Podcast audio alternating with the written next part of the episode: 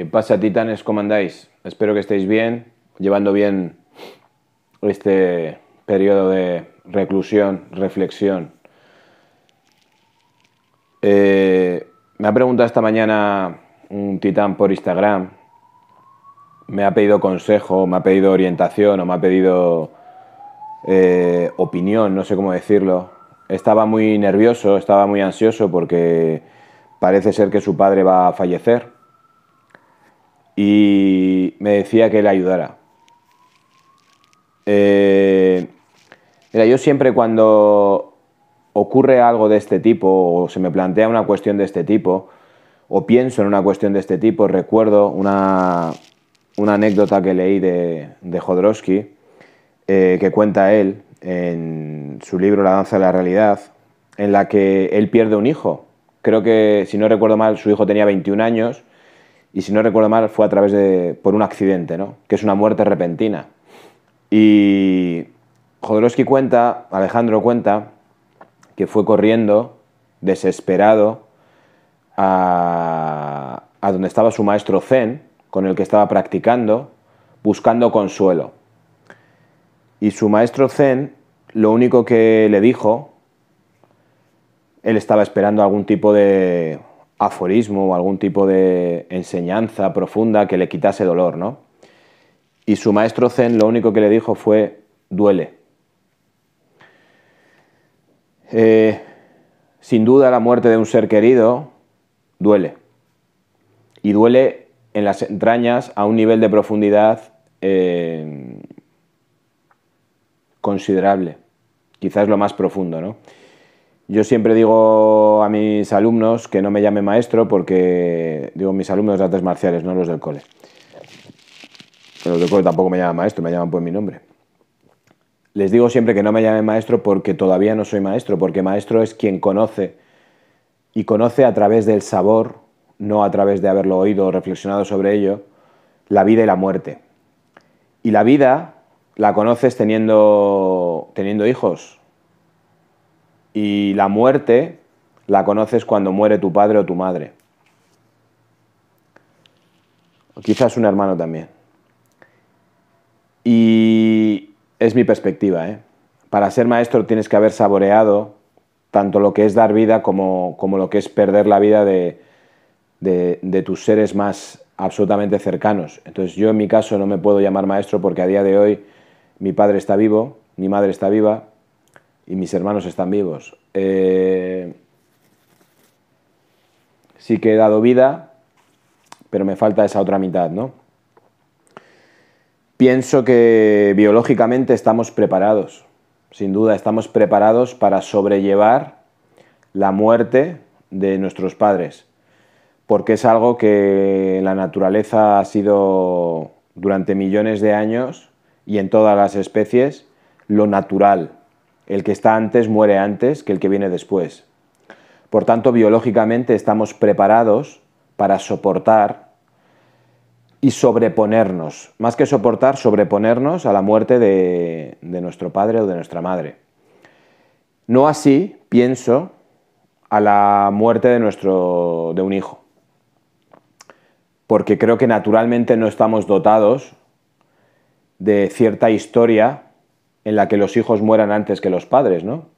Por tanto, biológicamente el choque de la muerte de un hijo es tremendamente más mal llevadero que la muerte de un padre o una madre.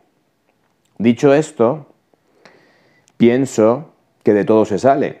Y no solo de todo se sale, sino que hay que entender que salir no es olvidar. Salir es aceptar y aceptar implica aprender a vivir con.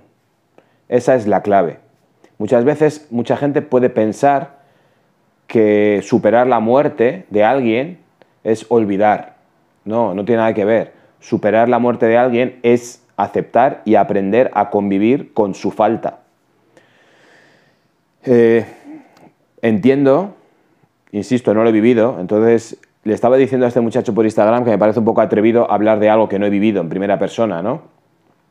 Pero puedo compartir las reflexiones que tengo con todo mi respeto hacia las personas que han perdido un familiar, eh, un padre o una madre. porque a lo mejor estoy completamente confundido, pero bueno, pienso eh, que básicamente perder a un padre o una madre duele muchísimo y que genera un vacío muy importante. Un vacío en, en espacios, en lugares. Yo visualizo llegar a casa de mis padres y, por ejemplo, que falte mi padre, pues hay un vacío físico realmente, ¿no? Hay un vacío en ese contexto que no se va a llenar y de hecho hay como una especie de fantasma. Es decir, está como presente pero sin estar físicamente. A este vacío se le tiene miedo previo a la muerte del familiar y es normal estar, por ejemplo, con tu padre o con tu madre en una situación crítica de la que probablemente no salga y tener muchísimo, muchísimo miedo a ese vacío que se va a sentir, a esa falta de comunicación, de posibilidad de diálogo. Aunque muchas veces con nuestros mayores el diálogo físico verbal, perdón, no existe, sino que se queda en un simple estar cerca, estar acompañando, un intercambio eh, rutinario de palabras, es verdad que, que ese vacío da muchísimo miedo. Y, que, y es verdad que, que es una circunstancia que simplemente duele. Duele y como he dicho al principio, debe doler en un lugar desconocido para el que no lo ha sufrido todavía. Entiendo que en las entrañas, entiendo que profundamente muy profundamente.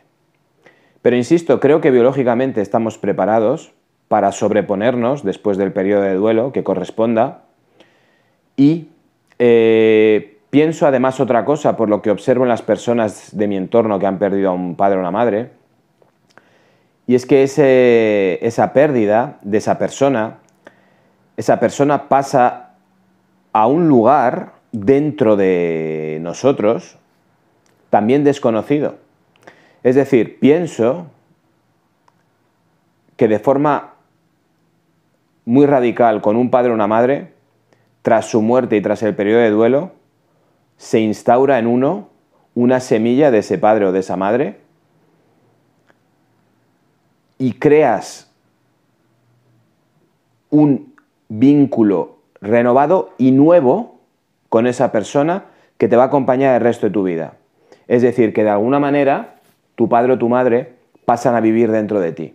Fíjate que, la idea no es tan descabellada en cuanto que nosotros somos producto de nuestro padre y de nuestra madre.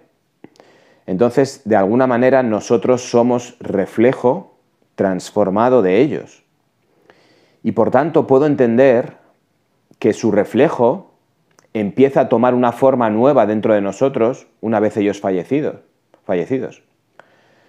Por tanto, veo y creo firmemente en que la muerte de un padre o una madre, aparte de doler tremendamente y aparte de ser un sufrimiento, supongo que casi inigualable, solamente comparado con la muerte de, un hijo, eh, que insisto debe ser sin duda peor, si es que se puede cuantificar, Pienso que tiene un cariz diferente en cuanto que se puede producir un acompañamiento vital de la figura de ese padre y esa madre. Además, si es una muerte, pues a lo largo de los años, si no ha sido un accidente, sino que ha sido como culmen de una vida, pues acompaña el pensamiento de que esa persona ha vivido su vida de una manera plena. Otra cosa es un accidente, ¿no? Que ha vivido su vida de una manera plena, ha vivido sus años y ha cumplido con el ciclo de la vida que, lleva sin duda a la muerte. Entonces, siento que puede haber, puede haber compañía de esa persona fallecida después de la muerte en ti el resto de tu vida. Más allá de un simple recuerdo, creo incluso que se puede generar una comunicación con esa semilla que la muerte de tu padre o de tu madre ha plantado en ti. Una comunicación, eh, incluso, quién sabe, si producto del amor, bidireccional.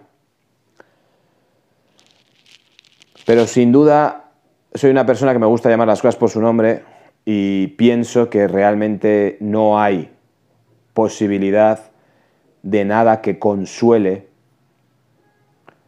eh, consuele una muerte de un ser como puede ser un padre o una madre.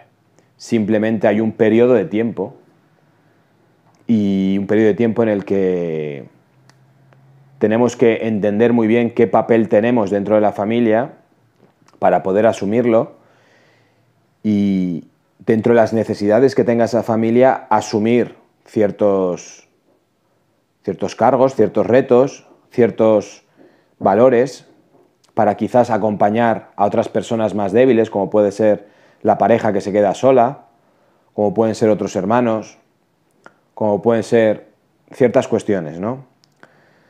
Entonces, bueno, pues es una situación tremendamente crítica y que pienso que, que si bien es parte de la naturaleza y si bien es parte del trato, tremendamente dura. Un saludo, Titanes.